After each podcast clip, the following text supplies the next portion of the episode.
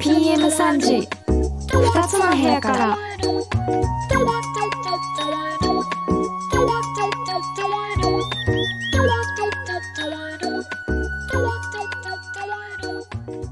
皆さんこんにちは。10月22日日曜日始まりました。PM3 時2つの部屋から。この番組は音楽雑談番組です。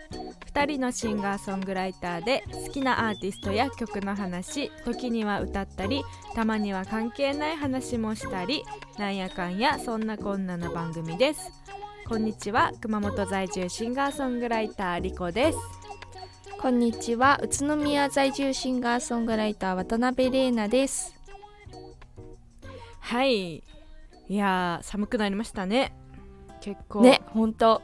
あの気温差がすごいです、宇都宮は、ねえほんとね。あそうなんだ。うん。へえ朝が朝は寒いけど昼また暑くなってって感じでしょ。そうそう。なんか朝夜寒いけどって感じ。ううんなんか服装がねどうしたらいいか分かんなくなる。ねえ衣替えしないといけないけどちょっとまだあの半袖にあ、うん。めっちゃめっちゃモワモワのパーカー着てる。あー。でもなんか分かる分かるそれ。わかる。下をさなんかあの、う結構なんていうのヒートテックじゃないけどちょっと迷ったんよ、なんか朝寒くて。下いやヒートテック早いかなとか思って。でも長袖も、長袖もたなんか暑いようななんかでも半袖はみたいな感じも 難しい時期ですね。はい。わかります。ということで、えーはい。コメントを紹介したいと思います。はーい。えー、ようこさん。ようこさん。ようこさんありがとうございます。えー、りこさん、渡辺玲奈さん、はじめまして。はじめましておすすめのドラマの話ですが、フジテレビ系列木曜10時からのドラマ、一番好きな花がおすすめです。藤井風さんの夢、圧縮袋取れればいいのにね。すごい聞いてくれてるねであそのドラマがまた主主題歌が風さんの新しい楽曲はいで、はいはい。嬉しいですと書いていただいてであの私が前回ガーデン藤井風さんうんのガーデンを、あのカバーしたんですけどガーデン聞かせていただきありがとうございます、素敵ですといただきました。うんありがとうございます、ねよこさん藤井風さんのファンの方だと思うんですけどもはい。なんかこの一番好きな花の主題歌も「花」っていう曲で、うん。それもすごいねかっこよかった。なんかピアノの低音が効いてるやつだよね、うん。なんか最初あの洋楽みたいななんか、うんうん。は入り方っていうかあのイントロからすごいかっこよかったです。じゃあ次はそれをカバーするいや感じですかもうね 本当にねガーデンねもう藤井風節がすごすぎいやてすごいね。本当にすごかった、ちょっと楽器できる人はそのコード進行を見てほしいしちょっとチャレンジしてほしいと思うぐらい、もうコードが難しくて難しくて。う、ん。もうこれはねなんか j p o p っていうかもう藤井風ポうップんっていうか、うん。もうねとても難しかったです。もうでもそのコードを簡単なコードにしてしまうとそれはもう藤井風の曲じゃなくなっちゃうとそうだね、うん、頑張ってあのテンションつけて弾きましたいやー本当難しおかったででした。ありがとうございます。あとレターもいただいております。仕事の隙間さん、い、つもありがとうございあります。がとうございます、えー、レナリコちゃんこんばんは。まだ間に合いますかね？って間に合いましたよ。そうでしたね。森高さんの雨でしたね。あ前回のレタうんうんうんすね。でこれでリコちゃんは週末はイベントのダブルヘッダーでお疲れ様でした。おっちゃとうんもレイナちゃんの故郷菊池に行ってその後直行で桜町の d j k o さんじゃなくてザギン通りに DJ リコの応援に行きましたよ。一人花壇の上で応援してましたけど気づいてもらえました？花壇の上。うん、肩の弾き上にいらっしゃった。語りじゃない金髪のリコピーも初めて見ましたけどなかなか良かったですね。ところで、おじさんが菊池に行った理由は尾崎裕也さんのライブを見に行ったからです。800人くらいの会場でしたが地元のおばちゃんや県外からもたくさん来ておられまして満員でしたよ、このお話はまた秘話を含めてレターしますね。楽しみです。うん。なんかギター一本とは思えないすごい秘密兵器の機材使われていましたよ。歌は恐るべし DNA って感じでした。あとレイナちゃんが故郷ライブをされた朝西正にも寄ってみたんですけど駐車場いっぱいだったのでまたリベンジして食レポしますね。あご清聴ありがとうございました。ありがとうございます。ありがとうございます。そうだよね。ディコピンは忙しかったよね先週末。忙しかった。ねえ。あの AD をしてるうん。あの熊本の RKK っていうあの放送局のお祭りがあって、まあ、それうんうん。に物販とかで行ったりして、で夜は自分がやってるディスコバンドのライブがあって、でもその,、あの重なったことによってその RKK のリスナーさんが来てくれて、こっちに、っあそっか。ていうみんなことが集まってるからね熊そうそうそう。仕事の隙間さん一瞬で分かりました。あ すごい。なんかねステージからお客さんの方って意外としっかり見えるんだもんね。見えるんそうだね。見える見える。うん。うん。しっかり見えましたよ。で私がさやってる時さうん。ちょうど RKK のその祭りもまだやってて、うん多分同時刻で d j k o さんが。あそういうこと？そう d j k o さんのイベントがあって。まあでもそれをちょっと見てから来てくれた人とか、うんもうこっちにあの完全にシフトして来てくれた人すごい。ありがとうございました。すごい夜遅くまでやってたんだねじゃあ RKK そうそううそう。意外とね。あそそううなんだね。うん。菊池はあれですかね。菊池文化会館かな800人って。多分あ文化会館しかそないうだろよねうね、私もあそこうんうん。高校生の時にイルカさんがライブに来た時にうん。あのチケットもぎりのバイトしましたよ。言ってたやつか。そうよくねだよく来るんですよ。尾崎裕也さんって尾崎豊の息子さん。息子さんだよね、うんうんうん。えーわちょっと楽しみです。またお話聞かせてください。ありがとうございます。ありがとうございいますということで、えー今日もコーナーを始めていきたいと思いますが自分たちの曲以外のご紹介する楽曲は番組内で流すことができないため Apple Music にてプレイリストを作成します。プレイリストは概要欄の URL からアクセスできますのでぜひ聴いてみてください。番組へのコメントメッセージもお待ちしております。勝手にプレゼン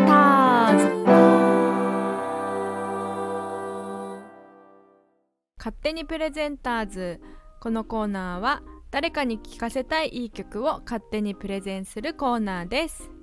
それでは今日はれいなちゃんからお願いします、はい、えー今日私がプレゼンする楽曲はうん。中山うりさんのうん「雨のピチカート」っていう曲です、ほえー中山うりさんはですね埼玉出身のシンガーソングライターの方で、うん。えーギター弾き語りなのかな？ギターも弾き語りだったり、バンドの編成だったり、まあ、いろんなスタイルでライブをされてる方で、うん。アコーディオンとかトランペットとかも演奏されるみたい、すごい、そうですね。で、えー2000 2000年にステージデビューしてほ2007年から2011年の間にアルバム6枚シングル6枚2枚ライブ DVD1 枚をリリースという形で、えー活動してなんか NHK のみんなの歌だったりこう NHK 系教育テレビ系の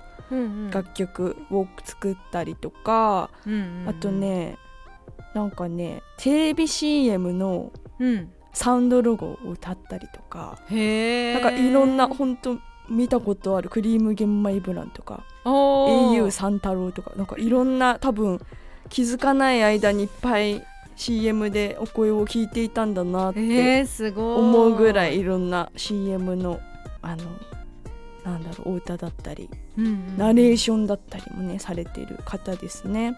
で私この中山うりさんを知ったのがうん。あのクラシックギターを買った後にうん。そういうなんだろうクラシックギターとかボサノバ系とかを聞きあさってる時にこうあの関連して出てくる。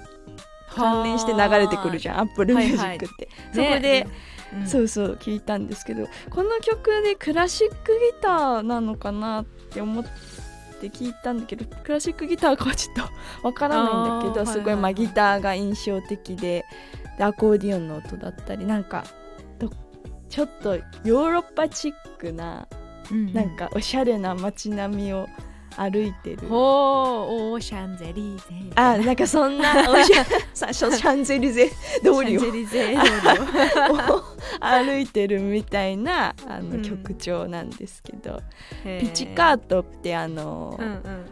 なんだあのなんだあの弦楽器のバイオリンとかでこうウィーンって弾くんじゃなくてポンポンポンみたいなあの弓を使わないでうんうんうん。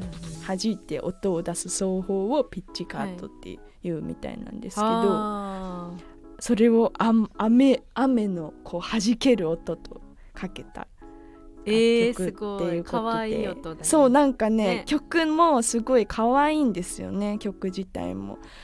歌詞とかも、なんか最近こうメッセージ性ある曲すごい好きだったんですけど私、うんうん。今までもちろん今もすごいあの心にぶっ刺さる曲とか好きなんだけどこううん。最近なんか大人になったのかうん。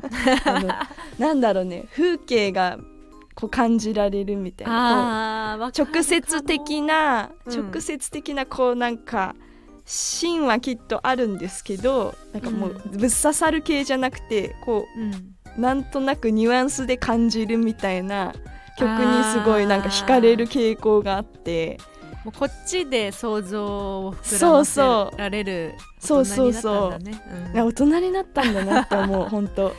なんかそういう本当に私今の私がすっごい本当に好きだなあー癒されるなとかうんいう感じの楽曲ですね、ちょっと時期的には春のちょっと手前ぐらいおをうこう舞台にされてる楽曲だけどうん。ちょっとプレゼンしたくて 時期は違いますが。いいと思います。すごいあの、音楽いつでもねあの BGM としてこれを聴きながら街を歩きたいなってうん、感じ。おしゃれじゃん。そうそうそう。おしゃれなんか自分が主人公になったみたいに街を歩けると思います。ぜひあのこの曲を聴きながら皆さん秋のお散歩を楽しんでいただければと思います。ということで、私が今日プレゼンした楽曲は中山うりさんの「雨のピチカート」という楽曲でした。PM3 時2つの部屋からそれでは次はリコピンお願いします。はい今日私がプレゼンするのは生き物係の恋歌という曲です、おお、えーこの曲はあのまあえっと他のシングルの曲とかうん、とはみたいにこうすごい有名な曲ではないんですけど、まあ、アルバムの一曲で、うん。あ、の初めて聞いた時にうん、あのこれ生き物係？って思ったこう生き物係のイメージは大体みんな一緒だと思うんですけど、うん。そこからちょっと外れたような楽曲でであのこの曲あの生き物係で最初に知ったんじゃなくて、あのうん。安田レイさんっていうあ、はいはい。すごい素敵なシンガーの方いるじゃないですか。で、うん。その方がカバーしてたのであの、うん。知ったんですよでえっと、元の生き物係の曲は、えーうん。2012年に発売された「ニュートラル」っていうアルバムに入ってる曲で、作曲、作詞作曲が水野さん。うんでうん。編曲が蔦谷好一さん。でえっとまあサウンド的にはなんかビッグバンドみたいな感じの結構豪華なサウンドなんですけどギターが、うん。あの東京事変の最初のギターの平間幹夫さんっていううんなんですよ。でそのカバーの方を聞いてそのカバーと思わないで聞いた、聞いてたからうんうん。でえめっちゃかっこいいこの曲と思ってうん。調べたら生き物係のカバーだっったっていうことでえ？全然嘘と思ってすごいなんかあれね 本当なんかねえ、うん。これ生き物係なんて思ってへであえじゃあ相当こうなんかアレンジをしてあるのかなって思って原曲を聴いたら、うん。全然その安田玲さんバージョンも生き物係バージョンもそう遠くない感じのあの曲の感じで、であのなんかその安田玲さんの方がさらにちょっとなんか華やかなあの感じの音になってるんですけど、うんでこれドラマ「美しき罠」っていうドラマの主題歌、あててそうなんどっちかっていうとそのドラマのためにこう、うん。安田玲さんがカバーしたっていう主題歌歌ってるのは安田玲さんなの？そうそう主題歌を歌ってるのあ安田玲さんでそのドラマに合った曲をこうプロデューサーの人が探しててでもなんかそれも面白いなと思って誰かにその楽曲を作ってもらうんじゃなくて今まである既存の曲からこう、あの選んできてで、うんうん。それをそのまま使うんじゃなくてうん。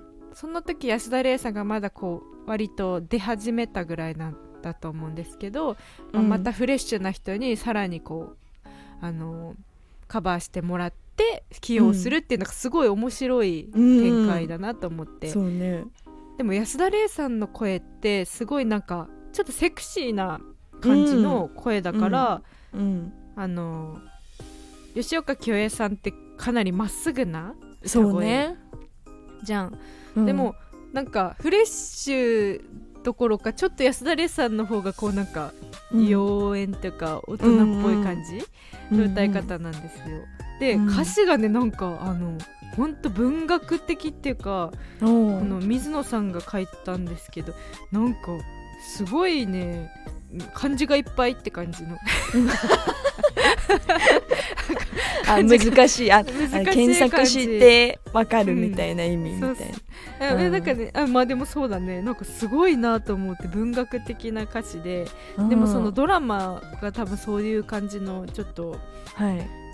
そういう感じのちょっと見たことなきゃわかんないけどでうんうん。も確かに多分ぴったりなんだろうなっていう感じの曲ですうん。ねでも本当にあのきどっちも聴いてほしいんだけどもう生き物係ってこんな曲もあるんだって思った、もうん結構衝撃自分の中で衝撃だったうん。一曲なので、ぜひ皆さんにも聴いていただきたいです。どっちもあのプどっちのバージョンもプレイリストに入れておきますのでぜひ聴いてください、えー今日私がプレゼンしたのは「生き物係」そして安田玲さんの「恋歌」という曲でした。以上「勝手にプレゼンターズ」のコーナーでした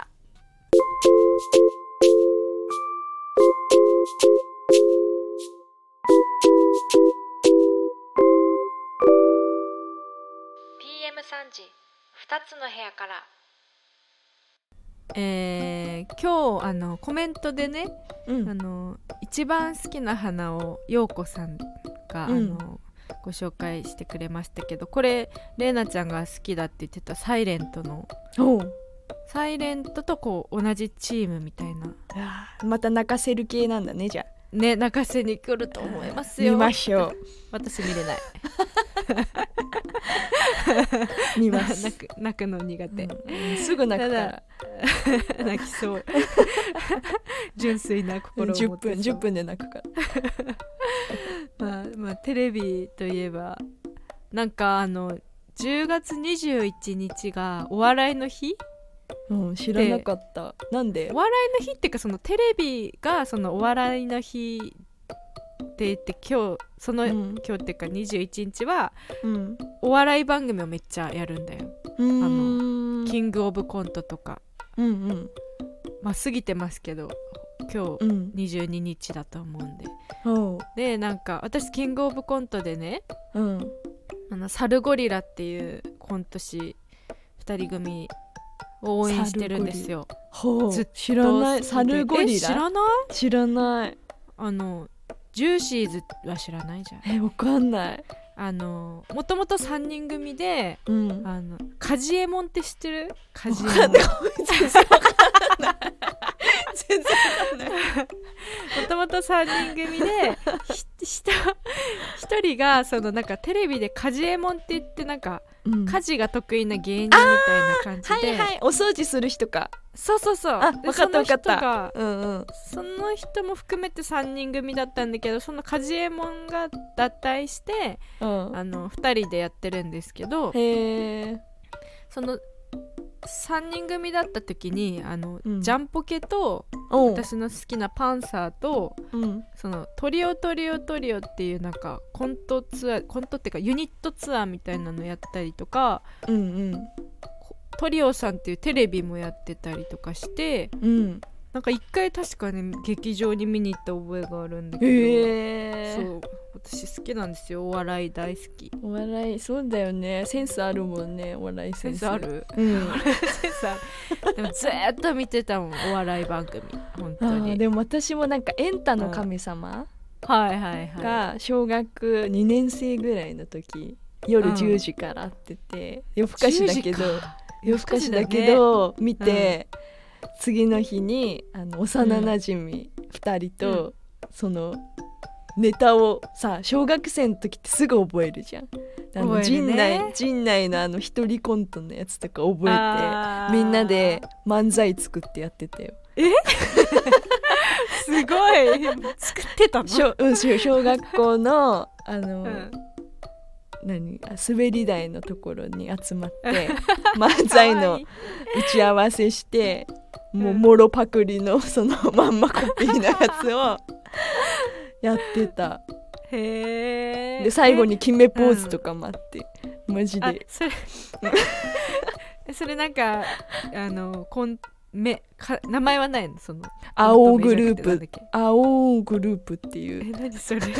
決めてか登校班の登校班って帰ってた？小学校の時、帰ってたかも。帰ってた、でその登校班の色分けがうん赤とか青とか水色とかうん。ピンクとかこの地区ごとにあって、うちらの登校班めちゃくちゃ近いチームのうん。3人だったのね、その3人だけの登校班で、それが青青グループだったから青グループっていうコンビえ名だった。めっちゃよくなんかよくない？なんかそれ売れそうじゃん。そのエピソードもさ。ちょっと頑張ってやっていやちょっといや大丈夫です 大丈夫なんかいいいやんそれ。や本当それ、エピソードだけはいいよね。うん、男女の比率っていうか。えっと女の子、うん。私と一人が女の子で、ここの二人はもう走ったら10秒ぐらいの家の近さで であと一人が男の子でここもまあ走れば1分ぐらいの家の近さ。えめっちゃいい。珍しいじゃん。男女女っていう。本当？構図が。うん。そうそう。うわー頑張ってほしかったな もうでもクラス変わった瞬間。もう登校班なくなった瞬間その漫漫才チームは解散してまあ今も仲はいいんですけどちょっともう漫才はしてないですね。漫才してないのか。うん。残念だなおかしい。でもあれじゃない？なんかうん。あれちょっと世代違うかもしれんけどワンナイロックンロールとか見てた、待ってちょっと覚えてるよ。覚えてる？あとえゴリとか出てるやつ？そうそうそうそうゴリエ。うん。はいはいはいはい。ああ覚えてる。水獣とか。水獣そうそう水獣、うん。ワンナイがあってその後、あのココリコミラクルタイプ。ああ見てた見てた、があって、うん。でココリコミラクルタイプはちょっとちょっと大人向けだからうん。あのーもうワンナイで寝るみたいな大体。確かに。そうだよね。だったよね。うん。でああれはうん。下のそれ見てそのまま下の部屋で寝かぶって怒られながら上に行ってあ寝るっていう。めっちゃわかる。ややったことある。何回も、ね。うん、あれは？えっとわ笑う犬とかはもう記憶にないでしょ。笑う犬はねうちの姉うん。ちゃんがうん。見てた。私はね記憶にない。全然記憶にないけど、犬の冒険。あの最初のそういうコント番組っていうかお笑い番組の記憶が私は笑う犬なんだけど。あそうなんだ。そうそうそうそうそう。ちょうど今その「笑う犬」うん。の放送作家の方うんの本うんうん。を読んでて、あのうっちゃんのいとこの人。あ笑う犬もそそううなんだ。笑う犬もそうだし、あの NHK の「ライフ」もそうだし、なんかへもうコント番組の神みたいな人なんだって放送作家としての、うんすごい面白い「ひねり出す力」っていう本だったかな、うんなんかそういう感じのタイトルの本で面白いですよ。コント番組の裏側が見れて。えめっちゃ面白そう。面白い面白い。私もなんか古本屋さんで見つけてタイトルだけで買ったんだけど、うーん。名前お名前なんだったっけ？内村内村ひろゆきさんひろゆきさんだ。内村ひろゆきさんが書いた本。はあそうなんだ。ちょっと見てみようかな。面白いねえ。あ俺たちひょうきん族とかダウンタウンのごつええ感じ。そうもう天才じゃんその人、すごいよね。もうコント番組って言ったらこの人に話が来るんだって、へえ。でいとこがうっちゃんでしょ。最強じゃない？そうそう。でなんかやっぱり？2人は、あの東京で一緒に住んでたってよ2人で。へえ。すごいじゃん。しかも熊本で。ねえ。ね熊本にはお笑いの血がこういっぱいクリームシチューも流れてるんだよ。ねそうだよ。すごいよレーナの部屋からこのコーナーはレーナちゃんがただただ好きな曲をカバーするコーナーです。今日は誰のどんな曲をカバーしてくれますか？はい、えー今日はですねあの、はい私クラシックギターをね手に入れたんですけど、まあ、クラシックギターといえばボサノバかなと思ってほもうボサノバの中の代表曲と言ってもいいであろう、アントニオ・カルロス・ジョビンのうん「イパネマの娘」をえー。カバーしてみたいと思います。すごい。いや一回も弾いたことはありません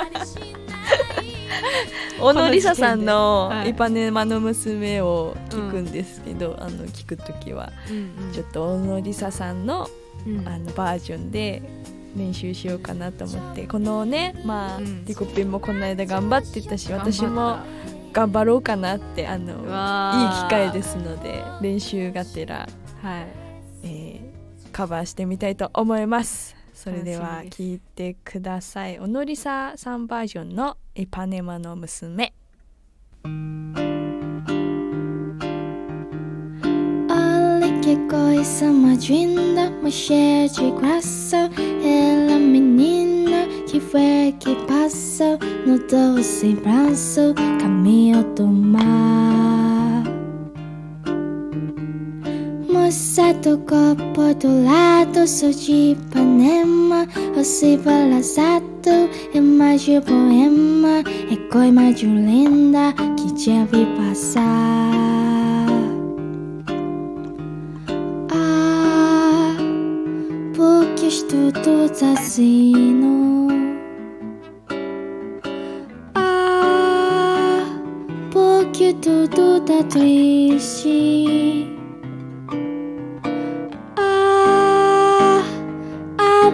Beleza que existe.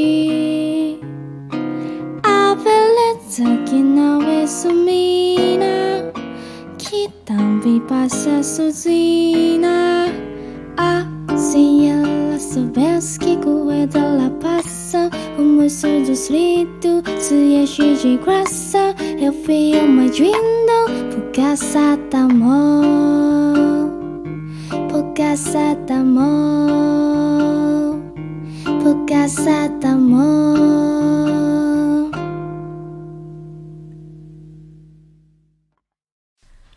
それではバイバイの時間です。今週はお笑いのお話をして、ね楽しみだね21日。そうだからにこれが放送されてる時はもう、うん。あのキングオブコントの優勝は分かってるので頑張ってほしいな。推しを注目しときますはいサルゴリラ応援してください。ということで来週がえっと5週目うんになります。5週目。久々。7月以来だね。久しぶり。うん。なのでちょっとゲストを交えてお話をしたいと思いますので、えーお楽しみにお待ちくださいませ。はいでは来週も2つの部屋からお届けします。お相手は宇都宮在住シンガーソングライター渡辺玲奈と熊本在住シンガーソングライターリコでした。次回は10月29日日曜日 PM3 時にお会いしましょう。せーの。バイバイ。バイバーイ